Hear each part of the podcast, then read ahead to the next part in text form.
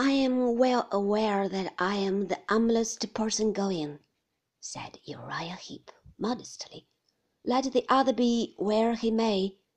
My mother is likewise a very humble person. We live in a number abode, Master Copperfield, but have much to be thankful for. My father's former calling was humble. He was a sexton. What is he now? I asked. He's a partaker of glory at present, Master Copperfield, said Uriah Heep. But we have much to be thankful for. How much have I to be thankful for in living with Mr. Wickfield?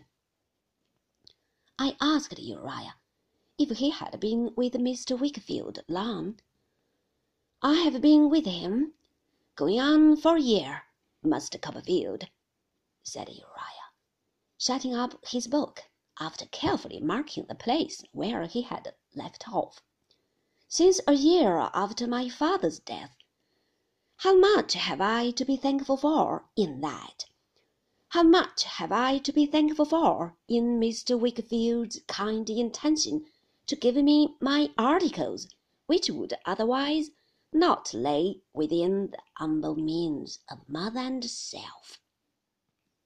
Then, when your articled time is over, you'll be a regular lawyer, I suppose?